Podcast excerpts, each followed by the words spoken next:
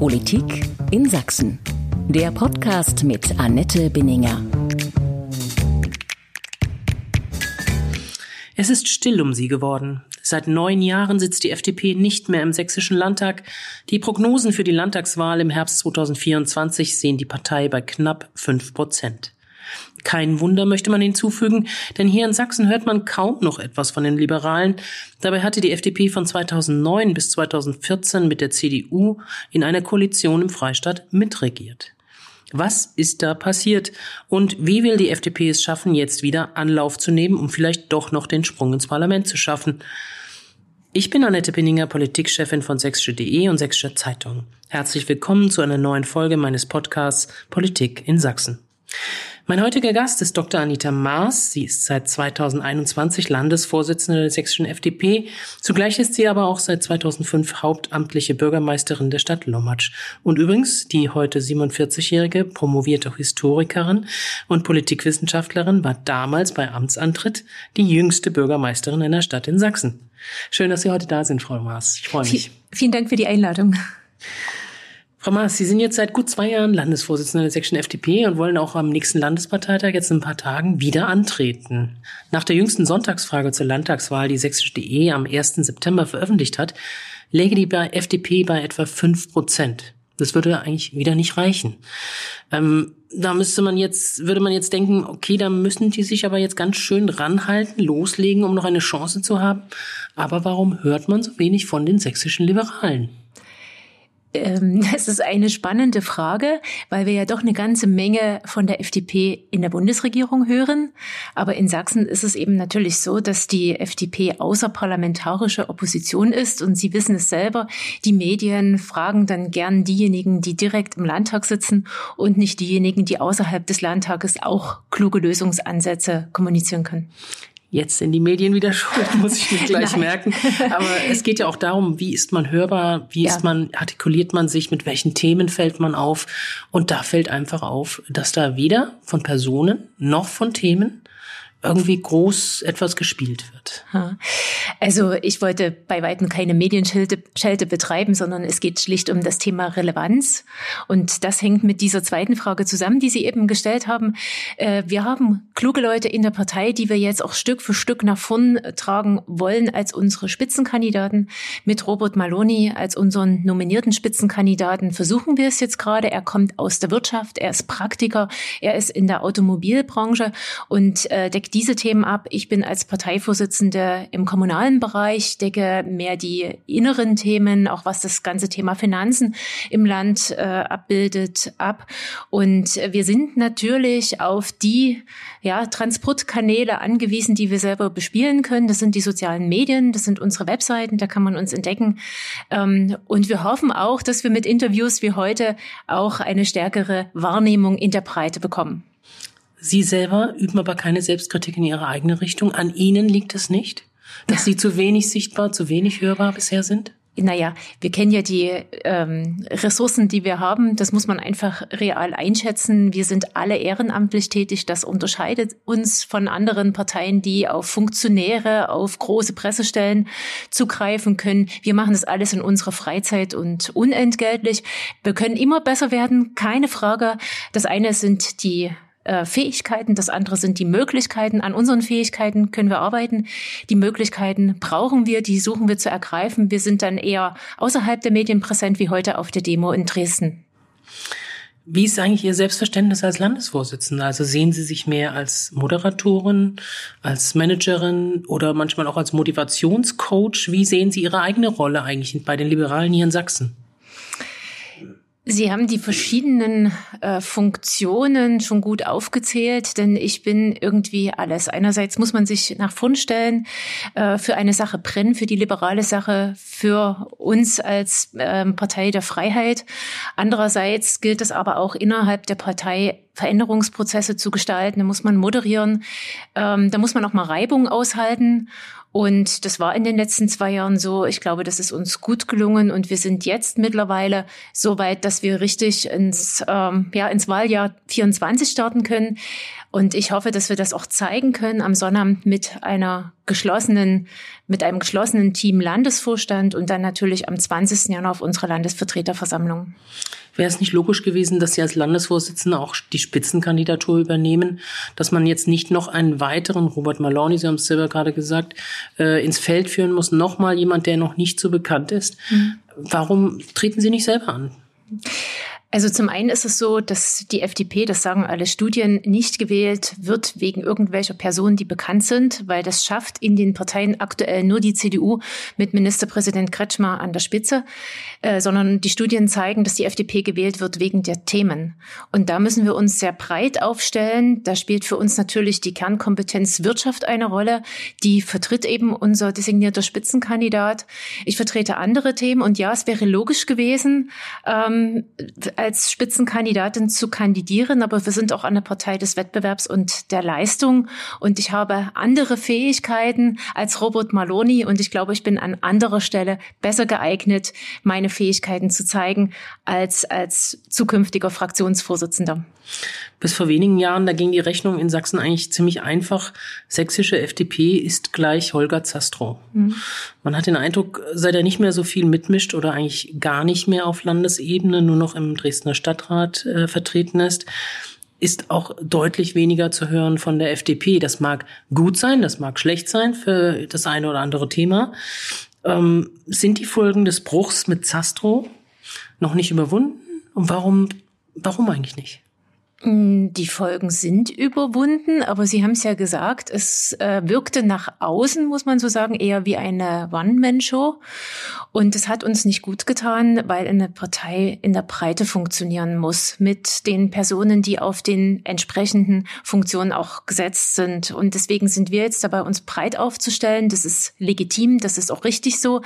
Wir haben äh, unsere Direktkandidatenkreise mit eigenen Leuten besetzen können. Das geht anderen großen großen Parteien ganz anders, wenn man dort mal reinguckt.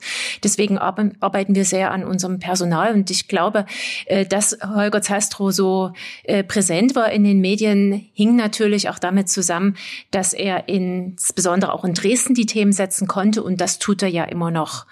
Ja, gut, aber es fehlt so richtig das Gesicht, das Zugpferd, in welcher Form auch immer auf Landesebene. Das ist nicht so richtig vorhanden. Na, das Zugpferd für die Partei versuche ich zu sein, mit meinem Gesicht und auch mit äh, den Referenzen, die ich als Bürgermeisterin mitbringe, die, wie man sich eben vorstellen kann, eher im exekutiven Bereich liegen. Ich weiß, wie man Verwaltung führt. Ich weiß auch, wie man Veränderungsprozesse gestaltet, denn die habe ich vor Ort über 18 Jahre begleitet, erfolgreich. Und äh, das Gesicht für die zukünftige Landtagsfraktion soll Robert Maloney sein. Äh, er tritt jetzt in unseren Pressemitteilungen auf, er tritt in den Social-Media-Kanälen auf. Das wird sich ab Jahresanfang, wenn er dann richtig auch gewählt ist, mit seinem Team natürlich verstärken müssen. Aber wie gesagt, einschränkend das Thema Relevanz. Und ich hoffe, dass das heutige Gespräch dazu beiträgt, dass man eben auch als APO sehr, sehr wichtig ist, denn wir haben in der nächsten Landtagswahl ein klares Funktionsargument, weshalb man die FDP wählen sollte. Und das macht es für die Presse auch wieder spannend, unsere Themen, unsere Meinung, unsere Lösungsansätze zu hören und damit natürlich auch präsenter zu sein. Ich muss trotzdem noch mal in die Vergangenheit gehen oder in die Gegenwart, wie immer man das nennen will. Ähm, Holger Zastrow, diese Omnipräsenz, die er hatte und damit auch natürlich viele Themen getragen hat und vorangebracht hat und einfach die Stimme der sächsischen FDP war. Man mag das verurteilen oder auch nicht, aber es war de facto so. Ja. Was lief denn falsch in dieser sächsischen FDP als One-Man-Show, außer dass sie eine One-Man-Show war, inhaltlich? Ähm, ich glaube, wir haben versucht, uns damals zu sehr vom Bund abzugrenzen. Zum Schluss wirkte das nicht glaubwürdig, weil wir sind eine FDP im Bund wie im Land. Wir können sicherlich unterschiedliche Akzente setzen. Das macht man auch mit seinem Personal ganz normal. Und ich glaube, der Osten tickt immer noch ein bisschen anders als der Westen. Aber wir sind eine FDP mit einer liberalen, freiheitlichen Grundhaltung. Und dann, äh, ich sage jetzt mal aus Angst vor Misserfolgen zur Wahl, ähm, äh, so, so einen Gegenkurs fahren zu wollen oder auch Wählerkreise zu erschließen, die eigentlich nicht unsere Kernwähler sind. Äh, wir haben damals auch das Thema äh, Gegnerschaft gegen Windkraft groß gespielt, obwohl wir ja eine technikoffene Partei sind und das auch immer so vertreten haben. Das war, glaube ich, äh, damals nicht der richtige Weg, war der falsche Ansatz. Wir brauchen keine Angst haben vom politischen Gegner, wenn wir unsere Themen konsequent bespielen und auch das in den Vordergrund rücken, was wir als Bundes-FDP im Bund in dieser nicht einfachen Koalition erreicht haben. Und das ist ja gerade am heutigen Tag auch sichtbar. Mhm. Vor kurzem ist der Bautzener FDP-Chef Mike Hauschild aus der Partei ausgetreten. In seiner Austrittsbegründung schrieb er unter anderem, dass er eine, Zitat, kritische Auseinandersetzung statt blindem Obrigkeitsgehorsam, Zitat Ende, in der FDP vermisse. Das könnte man jetzt noch ein bisschen auf die Zastro-Zeit beziehen. Vielleicht hat er es auch ein bisschen auf ihre Zeit bezogen, aber auf jeden Fall äh, ist da so ein deutliches Unwohlsein-Gefühl schon bei ihm vorhanden. Sie lächeln jetzt. Ähm, Herrn Hauschild, auf den können Sie verzichten? Also sagen wir mal so, ich habe die Begründung von ihm nicht äh, verstanden, weil wir gerade ja keine obrigkeitsdenkende oder obrigkeitsstaatliche Partei sind und ich in meiner Person schon gleich gar nicht. Das können alle die bestätigen, die bisher mit mir Politik gemacht haben. Ich bin ein starker Freund der klaren Worte. Ähm, ich, ich denke, dort äh, ja, sind Erwartungen nicht erfüllt worden. So ist es. Ist Herr Hauschild mittlerweile in einer anderen Partei aufgetaucht? Ich habe keine Kenntnis davon. Haben Sie nochmal mit ihm gesprochen? Ich habe ihm eine Mail geschrieben im Nachgang, aber wir haben nicht nochmal kommuniziert. Der Austritt kam für mich überraschend, war für mich auch nicht sichtbar, denn ich war erst am 17. August in dem Kreisverband. Wir sind mit einem, mit einer guten Stimmung auseinandergegangen. Es stand die Vorbereitung des Sommerfestes im Kreisverband Bautzen an. Also das kam für mich, wie auch im Übrigen für den Kreisverband selber, aus heiterem Himmel. Ähm, ich weiß jetzt nicht, was die Ursache dieser aus meiner Sicht sehr ja, Kurzschlussreaktion vielleicht auch war. Ähm, ja, ich, ich muss es einfach so zur Kenntnis nehmen und äh, stehen lassen. Äh, er hat ja auch immer die äh, Thematik Handwerk äh, sehr äh, gut äh, vertreten. Das ist uns auch nach wie vor wichtig. Und deswegen kann ich es vielleicht auch an der Stelle schon sagen. Wir werden am Samstag äh, unseren Spitzenkandidaten für die Europawahl bekannt geben. Und das ist der Landesmeister, der Landesobermeister der sächsischen Bäckerinnung, Stefan Richter aus Kubschütz. Also ein ganz ja fundierter Handwerker, der die, die Handwerkerschaft und die Bedarfe kennt und genauso ein äh, ganz brennender Europäer, der uns dort auch diese diese Verbindung schaffen kann. Und es ist für uns auch wichtig, dass wir damit auch dem Handwerk ein Gesicht geben in Sachsen. Mhm.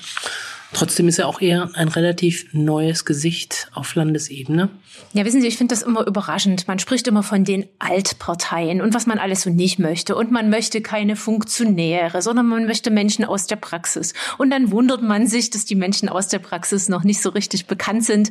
Ja, das müssen sie halt erst mal werden. Aber das Gute für uns ist doch, dass wir diese vielen Menschen mit den unterschiedlichen beruflichen Hintergründen aus der Praxis haben. Und vor allen Dingen sind sie auch in einem Alter, das Zukunft Zukunft verspricht. Das unterscheidet uns auch von vielen anderen Parteien in diesem Land.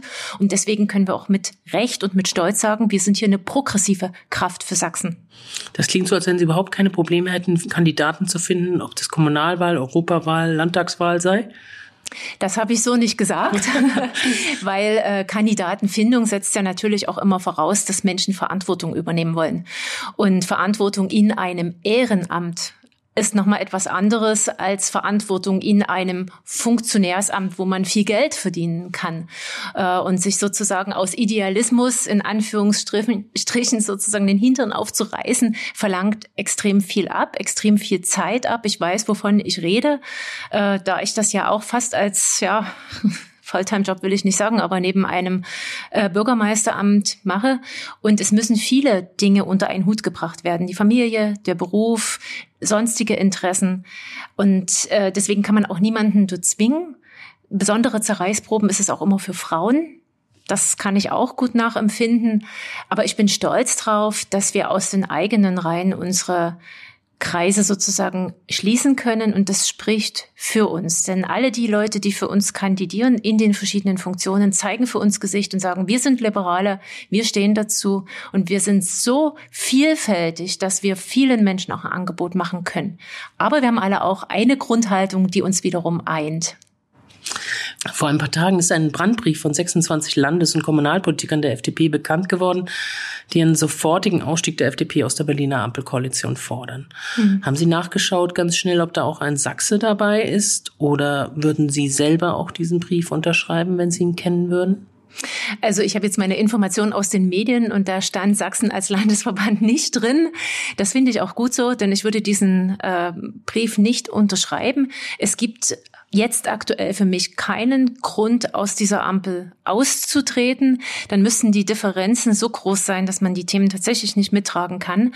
Aber wir haben ja gezeigt, was man mit politischem Streit durchaus auch erreichen kann und äh, welche Dinge man, ich sag jetzt mal, vom Kopf auf die Füße stellen kann. Dann meine ich jetzt äh, gerade das GEG e oder wie heute welche Problemansätze man auch in, beim Thema Migration bringen kann, äh, die wir in dieser gemeinsamen Koalition lösen. Und man muss ja auch dazu sagen, dass die Probleme nicht erst am Wahltag entstanden sind 2021, sondern dass es so viel Veränderung braucht, dass es jetzt so viel Handlungsdruck gibt in den verschiedenen Ebenen, äh, resultiert ja aus 16 Jahren Stillstand großer Koalitionen beziehungsweise CDU in unterschiedlichen Konstellationen. Und ähm, das äh, muss man auch bedenken bedenken bei dieser Sache, weil was ist denn die Alternative? Hm. Hat die sächsische FDP Ihrer Meinung nach mehr Schaden oder mehr Nutzen aus dem, was in der Bundesregierung die FDP erreicht hat, beziehungsweise auch erlitten hat, wenn man die letzten Monate verfolgt mit Heizungsgesetz und so weiter, wo sie ja auch unterirdische Werte bekommt äh, als Teil der Ampelregierung. Mhm. Inwieweit schadet das nicht der FDP hier auch? Naja, eine negative politische Meinung ist nicht immer angenehm. Das sieht man ja an den äh, Wahlumfragen, die jetzt momentan äh, knapp für uns sozusagen an der, an, an, an, der, an der Hürde sind, um ins Parlament zu springen. Ähm, und da muss natürlich äh, im Bund noch ganz anders abgeliefert werden. Wir selber sind ja auch kritischer im Umgang als die anderen Parteien im Umgang. Wenn man jetzt äh, äh, Hessen sieht, haben ja alle äh, Regierungsparteien verloren, die anderen beiden Parteien deutlich stärker als wir. Allerdings ist es für uns halt existenziell. Da muss das ich muss jetzt man, einschreiten. Die FDP hat es gerade noch wieder geschafft in ja, Hessen, aber, wenn aber man sich die Bayern ist sie rausgeflogen. Wenn man sich die Verluste anschaut, ja, die SPD und Grüne mhm. hatten, dann waren die Verluste für sie im, im rein prozentualen Stimmenanteil deutlich höher als für die FDP von unseren vorherigen Ergebnissen. Aber für uns sind eben zwei Prozent lebensbedrohlich, wenn man das ich so Ich glaube, möchte. momentan guckt man bei der FDP nur rein über oder fünf raus. oder genau. unter fünf raus. Genau. Und da braucht man natürlich auf Bundesebene ganz andere Umfragewerte, denn in Sachsen liegen wir normal zwei bis drei Prozent drunter. So, das heißt also, um auf Ihre Frage zurückzukommen, ähm, schlechte Stimmung für die Bundes-FDP ist für uns in den Umfragewerten nicht besonders gut. Andererseits, und das muss ich auch nach vorn schieben, äh, ist die FDP in der Regierung, kann Themen setzen, kann Themen äh, lösen, wie wir es eben heute sehen. Und ich bin fest davon überzeugt, dass sich im nächsten Jahr, wenn auch Ergebnisse sichtbar werden aus den Dingen, die man jetzt angeschoben hat, oder zum Beispiel auch aus dem Thema Finanzen, wir haben ein, ein Steuerentlastungspaket gemacht, gerade für die leistungserbringende Miete und für die Unternehmen. Das wird erst sukzessive sichtbar sein. Das ist jetzt für die Menschen noch viel zu abstrakt, um es zu sehen. Und da übertönt auch so ein Angstgefühl, ähm, das tatsächlich erreichte. Und ich denke, das wird sich im nächsten Jahr deutlich ändern. Und dort werden wir auch nochmal einen deutlichen Schub nach vorn bekommen. Und dass wir in der Regierung sind im Bund, das ist für uns eher positiv. Hat die FDP aus Ihrer Sicht im Bund zu viele Kompromisse gemacht? In einer Regierung, die aus so drei unterschiedlichen Partnern besteht, sind Kompromisse normal. Das Problem für uns ist, dass es Kompromisse sind, die unseren eigenen Wählern und Anhängern ähm, nicht nicht entsprechen. Welcher Kompromiss tat Ihnen da ganz konkret am meisten weh als sächsische Liberale? Als sächsische Liberale das Thema Energie, äh, gerade Energieversorgung, ähm, das Abschalten der Kernkraftwerke. Dagegen haben wir uns deutlich gewandt im Bund, weil das für uns aus unserer Sicht eher ideologiegetrieben war als vom Klimaschutz begründet. Denn das machen ja andere europäische Länder vor, dass man gerade auf diese Weise CO2 einsparen kann und vor allen Dingen noch die Grundlastfähigkeit absichern kann, solange wir andere Dinge nicht erschlossen haben. Und das ist sicher ein Kompromiss, der uns nicht geschmeckt hat. Muss man aber auch dazu sagen, dass äh, dort Rahmenbedingungen aus der Vorgängerregierung gesetzt waren, auch für die Unternehmen selber, die nicht ohne weiteres umkehrbar waren. Also äh, jedes Thema, was wir hier anfassen, ist auch immer höchst komplex. Und es wird sicher auch eine, ein Grund dafür gewesen sein, dass man an manchen Stellen, wie eben auch bei dem Thema, letzten Endes einen Kompromiss zustimmen musste. Wo würden sich denn mehr Kraft der FDP auf Bundesebene wünschen? Bei welchem Thema? Dass sie sich stärker einbringt, dass sie sich stärker durchsetzt. Das ist jetzt die Zeit nicht für die FDP im Bund zu schwärmen und zu werben, sondern ich möchte wirklich, wo ist, wo sehen Sie kritische Punkte, wo Sie sagen, da müsste sie mehr, mehr tun? Ja, wir haben ja heute das Thema Migration schon angesprochen. Heute ist ja etwas sichtbar gewesen. Ähm, das Migrationsthema wurde ja in den letzten Monaten immer nur aus der Sicht Obergrenzen, ähm, konsequente Abschiebung, Umstellung der Sozialleistungen gesehen. Aber heute und auch mit dem äh, Fachkräfteeinwanderungsgesetz haben wir eine ganz neue Nuance in diese Thematik reinbekommen, die eben gerade der FDP auch zu danken ist. Wir haben ja schon seit Jahrzehnten gefordert, dass es ein modernes Einwanderungsgesetz geben soll für Fachkräfte. Wir sind jetzt auf dem Weg dahin und äh, wir packen ein Ding so richtig an den Wurzeln.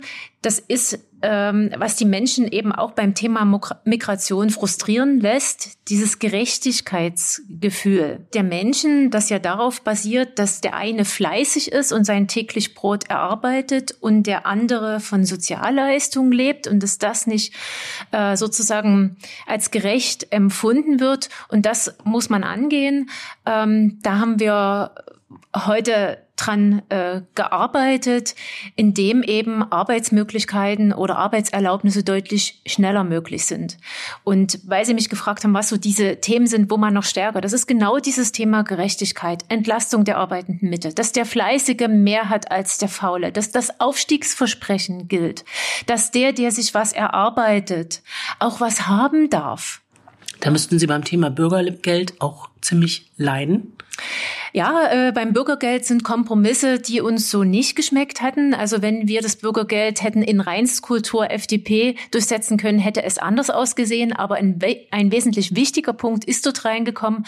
Das ist nämlich äh, das Thema des Förderns und Forderns und der Anhebung von Verdienstgrenzen, gerade was den Mini- und Midi-Job-Bereich äh, betrifft, um eben Leuten schon die Möglichkeit zu geben, in den ersten Arbeitsmarkt reinzurutschen. Und was auch ganz wichtig ist, ist, ist, dass junge Menschen, die aus äh, Familien kommen, die auf Transferleistung angewiesen sind, dass die arbeiten gehen können, dass sie Geld behalten können, ohne dass es ihnen wieder weggenommen wird, dass sie also spüren, dass sich Arbeit lohnt. Und das ist für uns ein Kernthema, das ist auch für unsere Wähler und auch für die Unternehmen im Übrigen ein Kernthema. Und äh, dort hätten wir uns natürlich gerne stärker noch durchgesetzt, als es jetzt möglich war. Aber dort haben wir auch unsere Punkte gesetzt und das sollte man einfach auch mal ansprechen. Die Flüchtlingszahlen steigen zurzeit wieder rapide an. Wir sehen das. Wie ist die Gesamtlage aus Ihrer Sicht zu bewerten und was kann, was müsste getan werden? Wir haben immer wieder das Wort Obergrenze gehört. Sind Sie auch eine Freundin von Obergrenzen? Hm. Wir haben ja an sich ein humanitär ausgerichtetes äh, Asylrecht basierend auf dem Grundgesetz und da sind natürlich Obergrenzen oder so eine hübschen Begriffe wie atmende Obergrenzen eigentlich Augenwischerei, weil ja normalerweise jeder Einzelfall geprüft äh, werden muss. Ähm, ich vergleiche die Situation ein Stück mit 2015. Dort hatte ich den Eindruck, war die Problematik der Menge an ankommenden Flüchtlingen in den Kommunen sichtbarer. Das ist es jetzt nicht. Aber die Länge der Verfahren ist problematisch für die äh, Verwaltungen. Und was wir auch zu wenig in den Blick nehmen, die Millionen ukrainische Flüchtlinge, die in Deutschland angekommen sind und die natürlich zusätzlich Betreuungs- und Unterbringungsbedarf und natürlich auch Bildung, Sprache, alles, was dazugehört, brauchen. Also das ist so ein, so ein Unterschied. Und ähm, Obergrenzen, auch Grenzkontrollen ähm, sind keine Lösungsansätze, um die Probleme vor Ort zu lösen, weil im Zweifel wird die illegale Migration, also die, die dann ankommen, kommen dann auch nur in die Erstaufnahmelager. Was wichtig ist dabei, aus meiner Sicht, die Schleierfahndung, damit man einfach die Schlepperbanden ähm, bekommt, dass denen das Handwerkszeug gelegt wird und auch, wir hatten das letztens bei Fakt East, äh, die Schicksale der Flüchtlinge, die von solchen Menschen natürlich auch abhängig sind, äh, dass, dass da einfach das Handwerk gebunden wird. Wir hatten das Problem in Deutschland, dass eine legale Migration in den Arbeitsmarkt faktisch nicht möglich war.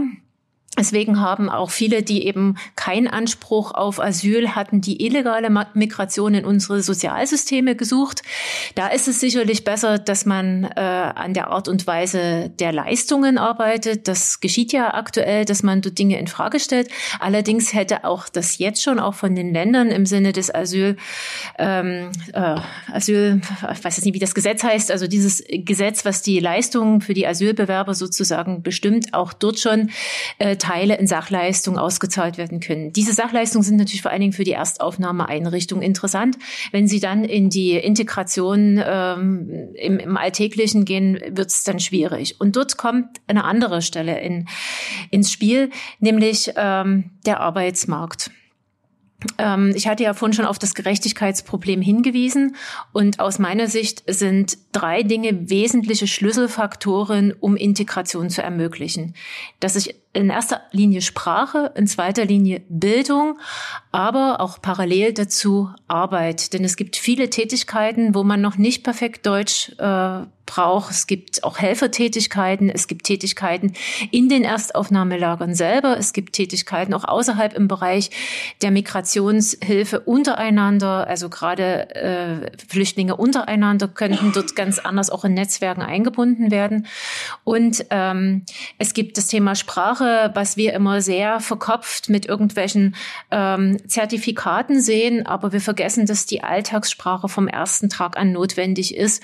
Und wer jemand, wenn jemand mal im Ausland gelebt hat, der wird das wissen, der fängt erst an mit ein bisschen touristischen Brocken der Sprache und dann wird das alles ein bisschen mehr. Aber man kann sich zumindest schon mal mit den wenigen Brocken verständigen.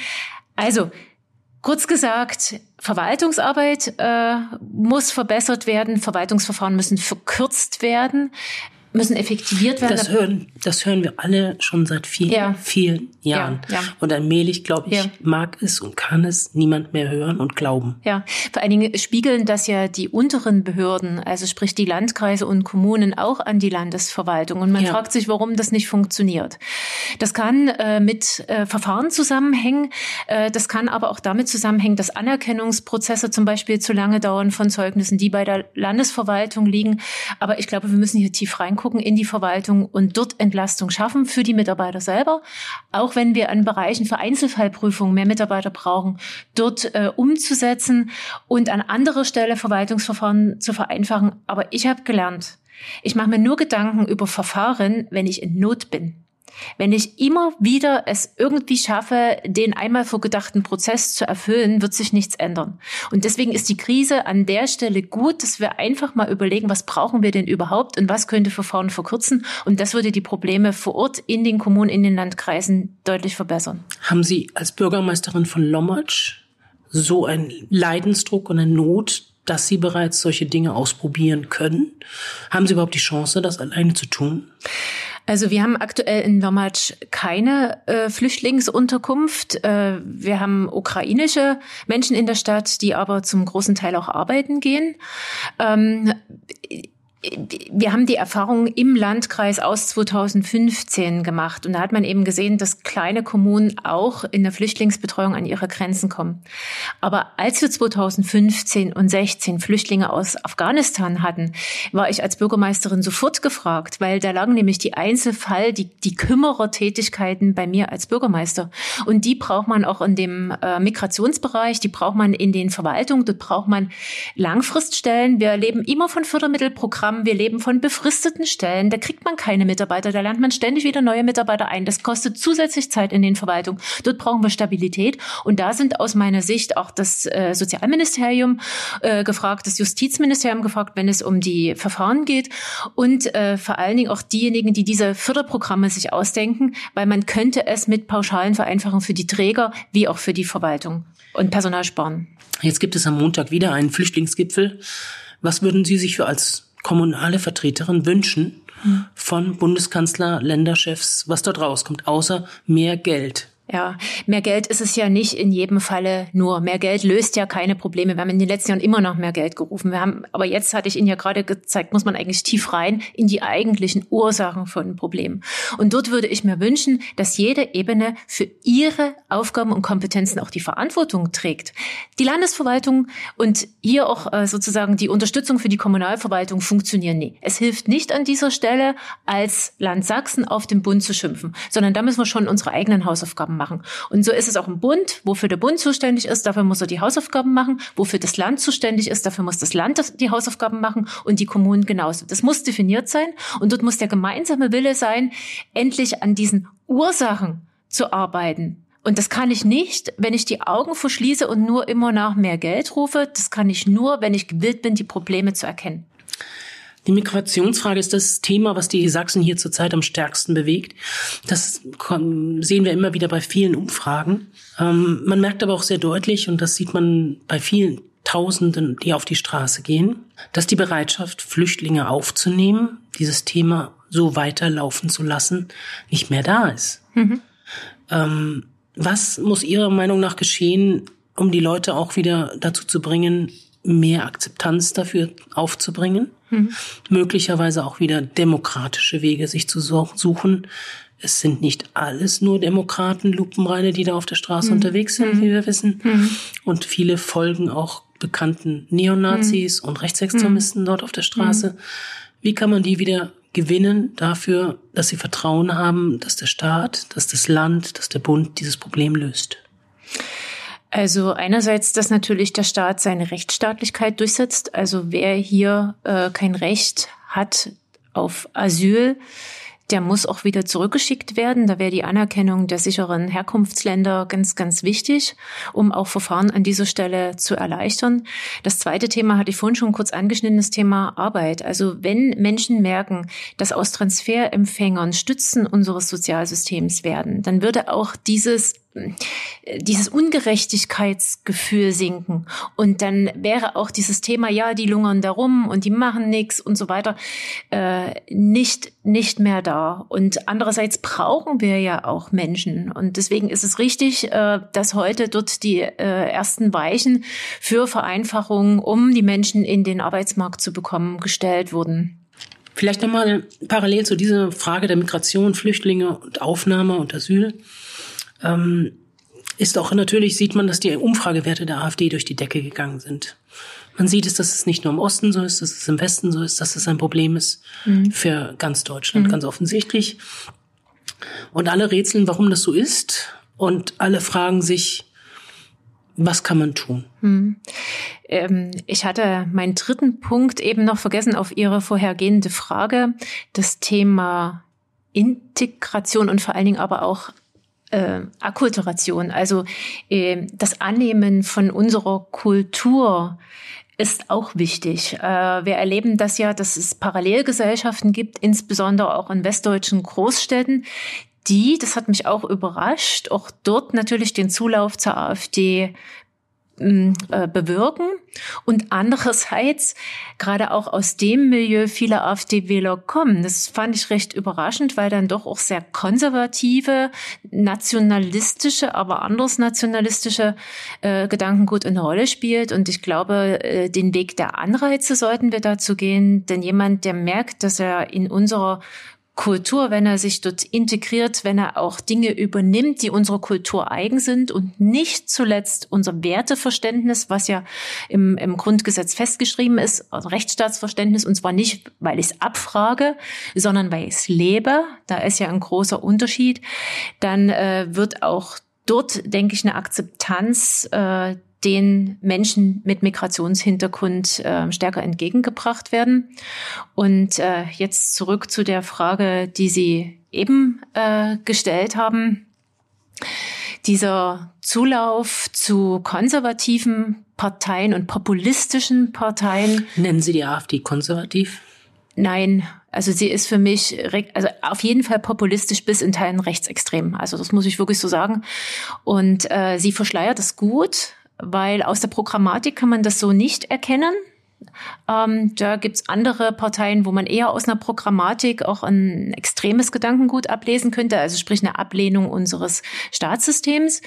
Äh, aber in den Äußerungen, die in den verschiedenen politischen Ebenen kommen, wird es sichtbar. Ich erlebe es zum Beispiel im Kreistag Meißen. Also dort sind Äußerungen extrem ähm, grenzwertig bis ja wirklich offen rassistisch, gerade auch bei dem Thema Migration und auch bei dem äh, Thema Umgang mit Ukraine-Geflüchteten. Dort hatten wir es äh, zuletzt äh, im Rahmen auch der Haushaltsdebatte. Und ähm, für mich ist das aber auch ein, ein Zeichen, dass in einer Zeit, die sehr unsicher ist, die sehr von Veränderungen geprägt ist, eben Ängste schürt. Und da ist es so ein menschliches Ding, dass man sich immer auf das zurückzieht, was man scheinbar kennt. Und das ist die gute alte Zeit. Deswegen hatte ich vorhin konservativ gesagt, also rückwärtsgewandte Parteien. Ähm, CSU rechne ich jetzt dazu. Ne? Die ist jetzt nicht recht logisch. Ne? Und ähm, dieses rückwärtsgewandte und auch an dieser Stelle, das finde ich ganz erstaunlich, Staatsgläubige, obwohl man ja eigentlich ein Misstrauen gegenüber den staatlichen Institutionen hat, verspricht scheinbar Stabilität und Sicherheit. An Polen kann man erkennen, dass das nur eine gewisse Zeit verfängt und dass es dann wieder sozusagen die Freiheitsbewegung gibt. Aber wir müssen jetzt in Sachsen zur Freiheitsbewegung zurückkehren, denn wenn äh, wir hier diese, diese, diese, diese ja, wie soll ich das jetzt ausdrücken, diese AfD haben, dann, dann verlieren wir die Weltoffenheit, die wir als Sachsen brauchen, die Entwicklungsmöglichkeiten, die wir haben, auch uns auf dem Weltmarkt ähm, als kleines Sachsen sozusagen mit unseren F Unternehmen zu präsentieren. Und das schlägt auf das Image und das, das brauchen wir nicht. Sind die Menschen zu träge, selber auch etwas zu tun? Für etwas anderes, gegen etwas? Ja, also es ist immer einfach zu sagen, gegen etwas zu sein, aber nicht für etwas zu sein, weil für etwas zu sein bedeutet, ich ähm, setze mich aktiv ein und da ist es so, dass jeder immer so sein Privatleben hat. Und es gibt eben leider nur wenige Menschen, die aus Idealismus sagen, und weil es jetzt so ist, dann fahre ich die Hirne raus, so wie wir das in der FDP machen. Und wir stellen jetzt eine, eine andere politische Vorstellung, eine progressive, eine weltoffene, eine europäische, eine proeuropäische Sicht daneben. Und äh, wir wollen Sachsen dort nach vorn gestalten, wollen weg von Ängsten hin zur Freude wieder auf die Zukunft. Aber natürlich müssen auch Veränderungsprozesse mit all ihren positiven und negativen Facetten aushalten können. Hm. Was halten Sie von der viel zitierten Brandmauer? Funktioniert das auch bei Ihnen im Kleinen, im Kommunalen, im Regionalen?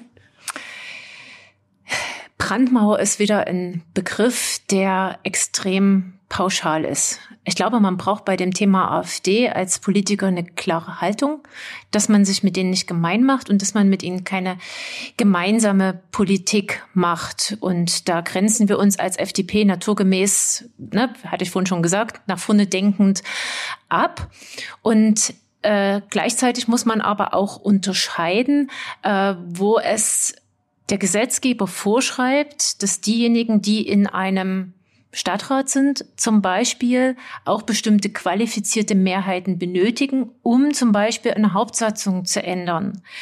Und da kann ich nicht äh, Stadträte vom Abstimmen abhalten, auf der einen Seite, und auf der anderen Seite sagen, ja, wenn sie eben ihre Stimme abgegeben haben, zum Beispiel für eine kluge Hauptsatzung, dann ist diese Hauptsatzung vor AfD Gnaden erfolgt. Das ist eine falsche Interpretation. Und da müssen wir auch aufpassen, welches Liedchen Zeichen wir mitsingen. Dann müssen wir äh, unterscheiden. Und ich glaube, es braucht einfach eine klare Haltung, die bei politischen Problemen auch anspricht, wie ich es eben versucht habe, wo für mich gerade beim Thema Migration auch Unzufriedenheit herkommt, aber nicht das Mitsingen von einfachen, oberflächlichen, populistischen Meinungen. Könnten Sie sich eine AfD vorstellen? Und wie müsste die anders sein, mit der die FDP ganz normal zusammenarbeitet? Das wäre eher noch die AfD von äh, 2013 gewesen. Da waren ganz andere Menschen an der Spitze, die hatten ganz andere Pläne mit Blick auch auf die, ich sag mal, Vergemeinschaftung von Schulden auf EU-Ebene. Die sind nicht mehr in der AfD, die sehe ich dort nicht mehr. Und von unserer Grundüberzeugung her äh, ist die AfD in den Bereich abgerutscht, der so auch nicht mehr zurückholbar ist. Ähm, auf kommunaler Ebene hatten wir mal im Kreistag Meißen eine gemeinsame Fraktion mit der DSU, aber da ging es um kommunalpolitische Themen und um äh, gleiche Herangehensweisen. Ähm, bei der AfD sehe ich das definitiv nicht.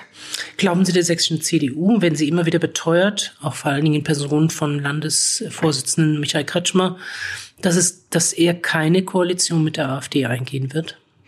Ich habe den Eindruck, die CDU agiert sehr, sehr unsicher mit ihrer eigenen Haltung und ihrer eigenen Stellung gegenüber der AfD. Und das ist ein riesengroßer Fehler aus meiner Sicht. Wie nehmen Sie das wahr? Haben Sie da ein Beispiel? Ja, sehr unsicher aufgrund von Reden. Man beteuert zwar, dass man auf der einen Seite eben nicht mit der AfD äh, agieren möchte, auf der anderen Seite gerade beim Thema Flüchtlingspolitik oder auch beim Thema Energie oder beim Thema Ukraine-Krieg übernimmt man fast ungefiltert ein Vokabular äh, dieser Partei und das halte ich für, für fragwürdig. Ich verstehe auch ehrlicherweise die Ängste der AfD, äh, der, der CDU nicht äh, beim Erstarken äh, der AfD, denn wenn die CDU eine gute Landespolitik machen würde, dann würde sie auch wieder gewählt und dann bräuchte sie keine Angst haben.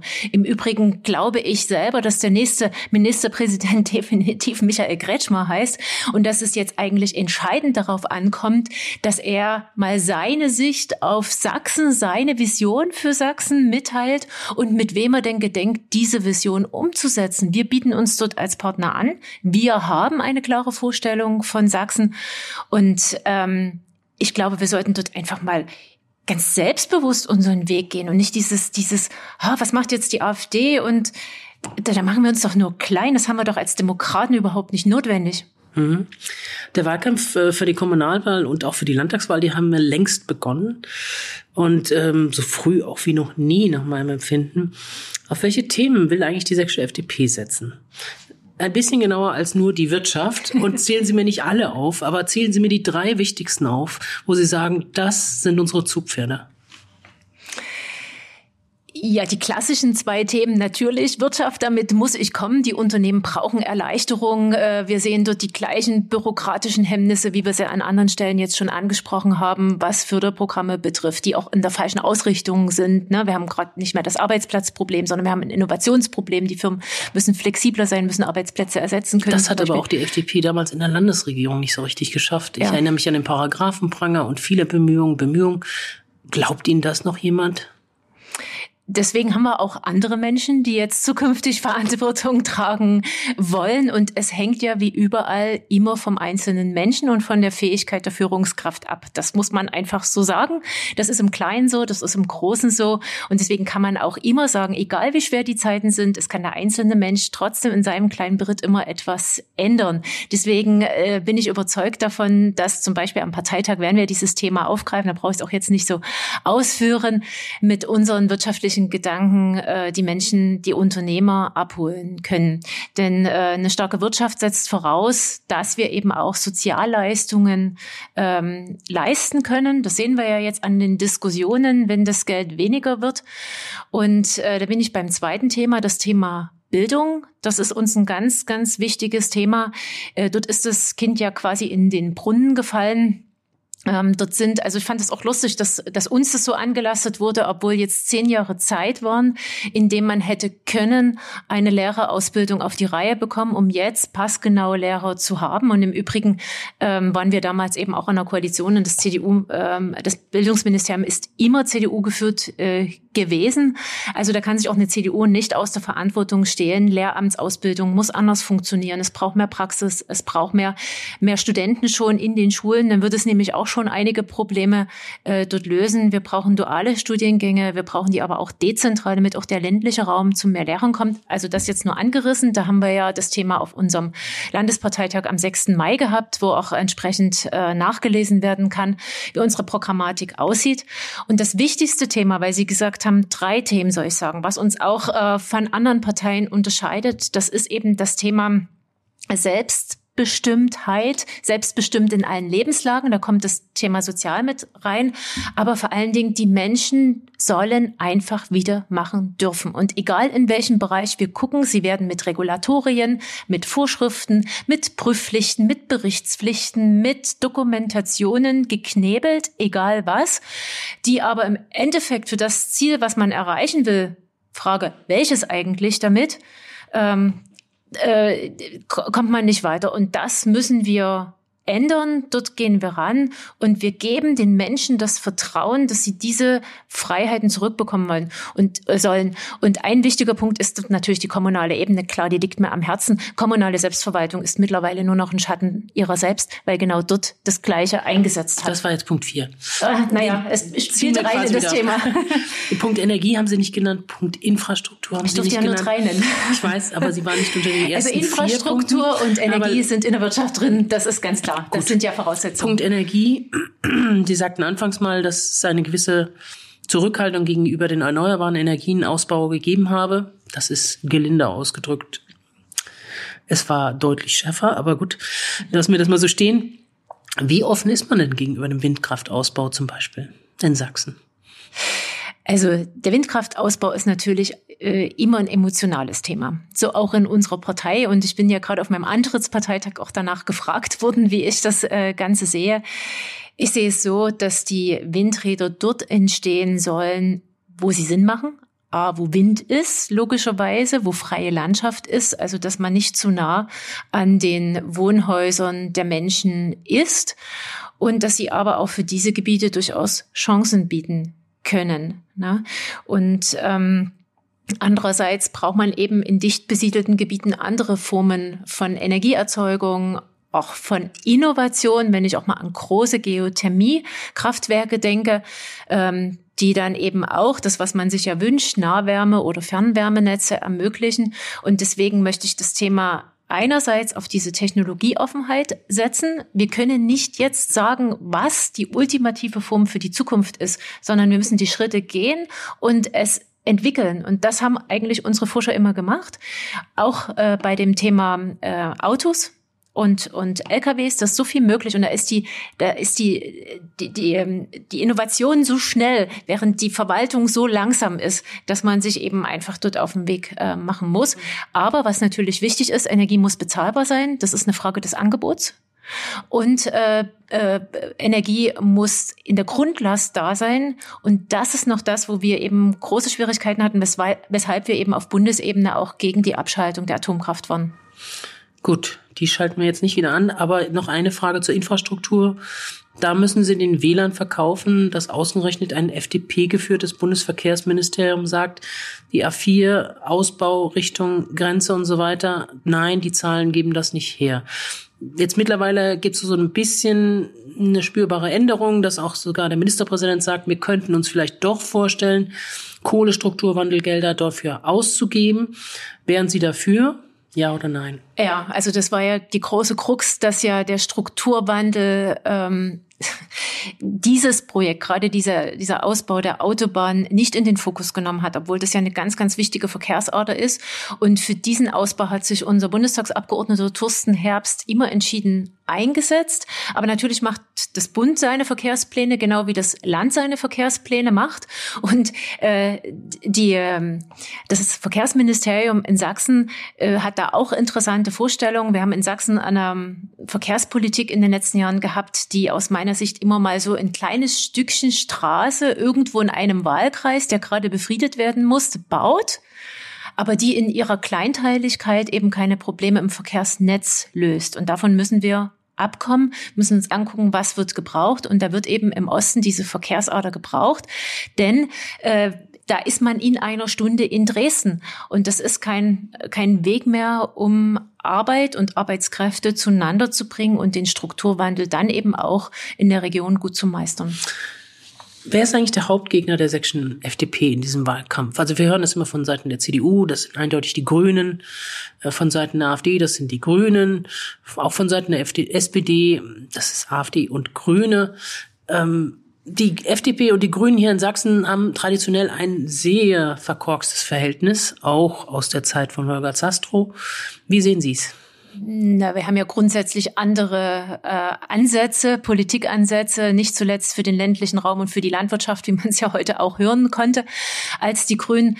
Aber ich glaube, wir sind gut beraten, dass wir im Wahlkampf 2024 nicht gegen irgendwen äh, Wahlkampf machen, sondern für etwas. Und wir machen Wahlkampf für unser Land, für die Entwicklung unseres Landes. Wir wollen zeigen, dass wir mit neuen Menschen und klugen Köpfen, die eben aus der Praxis kommen, ich sage jetzt bewusst mal das Wort eine Alternative sein können für diejenigen, die zum Beispiel ein Problem damit haben, eine CDU zu wählen, die schon seit über 30 Jahren an bestimmten Stellen sitzt, deren ähm, ja Bundestagsmandate gewissermaßen vererbt werden und die gleichermaßen auch ein Problem damit haben, eine rechtsextreme oder in Teilen rechtsextreme AfD zu wählen, weil sie mit der äh, Politik unzufrieden sind. Und deswegen bieten wir uns an für die progressiven Kräfte, für diejenigen, die keine Angst vor Veränderungen haben, die unser Land gestalten wollen, hier eine politische Alternative zu sein.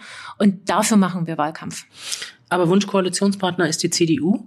Sie werden aber möglicherweise, wenn sie in den Landtag kämen und auch als Koalitionspartner gefragt wäre, möglicherweise auch mit den Grünen, vielleicht sogar mit der Linkspartei zusammenarbeiten müssen. Also ich gehe davon aus, dass die CDU äh, der, der wie gesagt, den Regierungschef stellt als äh, größten Teil in der Regierung. Also deswegen geht da kein Weg dran vorbei. Und wir haben da auch sicher politisch Schnittpunkte. Und dann hoffen wir, dass der Wähler die FDP in solchem Maße in den ähm, Landtag wählt, dass wir einfach mitgestalten und in Verantwortung kommen können. Und dann schauen wir mal. Ähm, die CDU regiert in Sachsen mit der SPD und mit den Grünen wirft uns das in der Ampel vor. Wir sind in der Ampel mit SPD und Grünen. Wir wissen, dass es nicht einfach ist, aber Demokraten müssen miteinander können und auch kompromissfähig sein. Aber, und das ist eine ganz wichtige Sache, die mir auch wichtig ist, die wir jetzt vom Bund nicht so runterkriegen, obwohl eben auch unsere Bundestagsabgeordneten es versuchen zu übersetzen. Wir müssen Entscheidungen, Gesetze, Schritte, die wir gehen müssen, auch Reformschritte, die wir gehen müssen, erklären. Denn wenn die Leute wissen, warum wir was tun und was am Ende das Ziel ist, dann wird es auch mitgetragen. Das habe ich als Bürgermeisterin erlebt. Aber wenn das so scheint, als wäre das alles willkürlich und zufällig und gar nicht klar, was am Ende das Ziel ist, dann wird die, Verunsicher die Verunsicherung immer noch größer. Und das möchte ich nicht. Und äh, da wollen wir auch als Liberale einen ganz anderen Politikansatz in Zukunft leben. Jetzt steht eine neue Partei vor der Tür. Es gibt sie noch nicht, aber sie wird höchstwahrscheinlich kommen. Äh, alle haben Angst vom schwarzen Mann oder soll man sagen vor der roten Sarah. Äh, die Wagenknecht-Partei, ähm, die wird möglicherweise auch der FDP Punkte kosten. Also bei der Partei wird jetzt extrem viel spekuliert. Jeder guckt irgendwo in eine Glaskugel. Momentan besteht sie aus dem Ziel einer Namensgebung, sage ich jetzt mal. Wir kennen dort noch nicht die handelnden Personen und wie jede andere Partei muss sie auch die Mühen der Ebene gehen und ihre Mitstreiter finden, die dann für sich genommen auch glaubwürdig sein müssen. Und das kann Anna Sarah Wagenknecht in, in Berlin sein. Aber wer ist es denn hier vor Ort? Und da müssen wir erstmal abwarten und da gehen wir genauso angstfrei ran. Und Aber ist es nicht auch ein bisschen eine kleine Ohrfeige, zumindest für alle Parteien, die antreten oder angetreten sind, wenn eine Partei, die noch nicht mal gegründet wurde ordentlich, bereits solche Sehnsüchte offenbar bei vielen Menschen weckt, dass da noch eine andere Kraft ist. Naja, jetzt muss man ja sehen, auch an den Büchern, die sie geschrieben hat, dass sie gut war in der Problemanalyse. Die Frage ist, ob sie gut ist in der Problemlösung. Und ähm, wenn sie dazu kommt. Wenn sie dazu kommt, genau. Und das ist immer noch mal schwerer, Lösungen zu präsentieren, als Probleme zu nennen. Und da sind wir wieder bei dem Stichwort populistisch. Momentan wird dort, äh, ich sag mal, dem reinen Populismus gehuldigt, genauso wie es auch eine AfD macht. Und äh, es sind Menschen, die einfach keine Verantwortung tragen. Und da ist es auch noch mal einfacher, Dinge zu behaupten, als äh, jemand, der Verantwortung trägt und es im tagtäglichen gestalten muss. Gut. Wie wir es im Bund machen. Frau Maas, wir kommen so allmählich zum Schluss. Und da gibt's immer so ein kleines Spiel, drei Sätze zum Vervollständigen. Ähm, erster Satz. Wenn die FDP bei der nächsten Wahl wieder nicht den Sprung in den Landtag schafft, dann versuchen wir es weiter. Wir kämpfen für unsere Ziele und ich bin sicher, und wie gesagt, man sieht es ja jetzt an Polen, dass wir als liberale Kraft gebraucht werden und wir kämpfen darum und ich hoffe, dass wir jetzt schon reinkommen. Entschuldigung, das war Vervollständigung eines ja, Satzes. Entschuldigung. Aber nein, gut. Zweiter Satz. Mich stört am meisten in der Politik das die Oberflächlichkeit von Überschriften und äh, Verkürzung von politischen Themen. Das war jetzt wieder in Richtung Medien? Nee, das war auch in Richtung Öffentlichkeit, denn äh, wer sich mal im Bundesrat, das ist sehr gut aufgearbeitet, anschaut, wie viele Gesetzesinitiativen zustimmungspflichtig, nicht zustimmungspflichtig in der Länderkammer sind, dann ist das eine ganze Menge, die unser tägliches Leben gestalten. Und in der Öffentlichkeit äh, sind es immer verknappt drei Punkte, über die niemand so richtig genau Bescheid weiß, außer Überschriften. Also das ist einfach auch eine Blase, in der man sich bewegt. Vielleicht hängt es auch mit Zeit zusammen, dass niemand Zeit hat, sich mehr um äh, Dinge wirklich mal intensiv zu kümmern und Argumentationen nachzuvollziehen. Aber Sie haben gefragt, was mich an der Politik stört. Bringen wir es auf ein Wort, die Oberflächlichkeit. Dritter Satz wenn ich nicht Politikerin geworden wäre? Ich bin ja Bürgermeisterin geworden und das ist, äh, das ist Verwaltungschefin. Ähm, aber in meinem Herzen schlägt die Brust einer Wissenschaftlerin. In welchem Bereich wären Sie tätig heute? Also, wo kann man hätte, sich vorstellen, wo Sie heute dann stünden? Ich, ich würde mir wünschen, an einer Universität zu unterrichten. Geht ja vielleicht noch irgendwann. Das war Frau Dr. Anita Maas im Podcast Politik in Sachsen von sächsisch.de. Frau Dr. Maas, ich danke Ihnen ganz herzlich fürs Gespräch. Vielen Dank. Und wenn Sie, liebe Hörerinnen und Hörer, gut informiert bleiben wollen über die sächsische Landespolitik, dann empfehle ich Ihnen unseren täglichen kostenlosen Newsletter Politik in Sachsen. Darin finden Sie jeden Morgen ab 5 Uhr alle wichtigen Infos aus und über Sachsen. Bleiben Sie gut informiert und bleiben Sie gesund. Wir hören uns wieder. Bis dahin herzlichst Annette Benninger.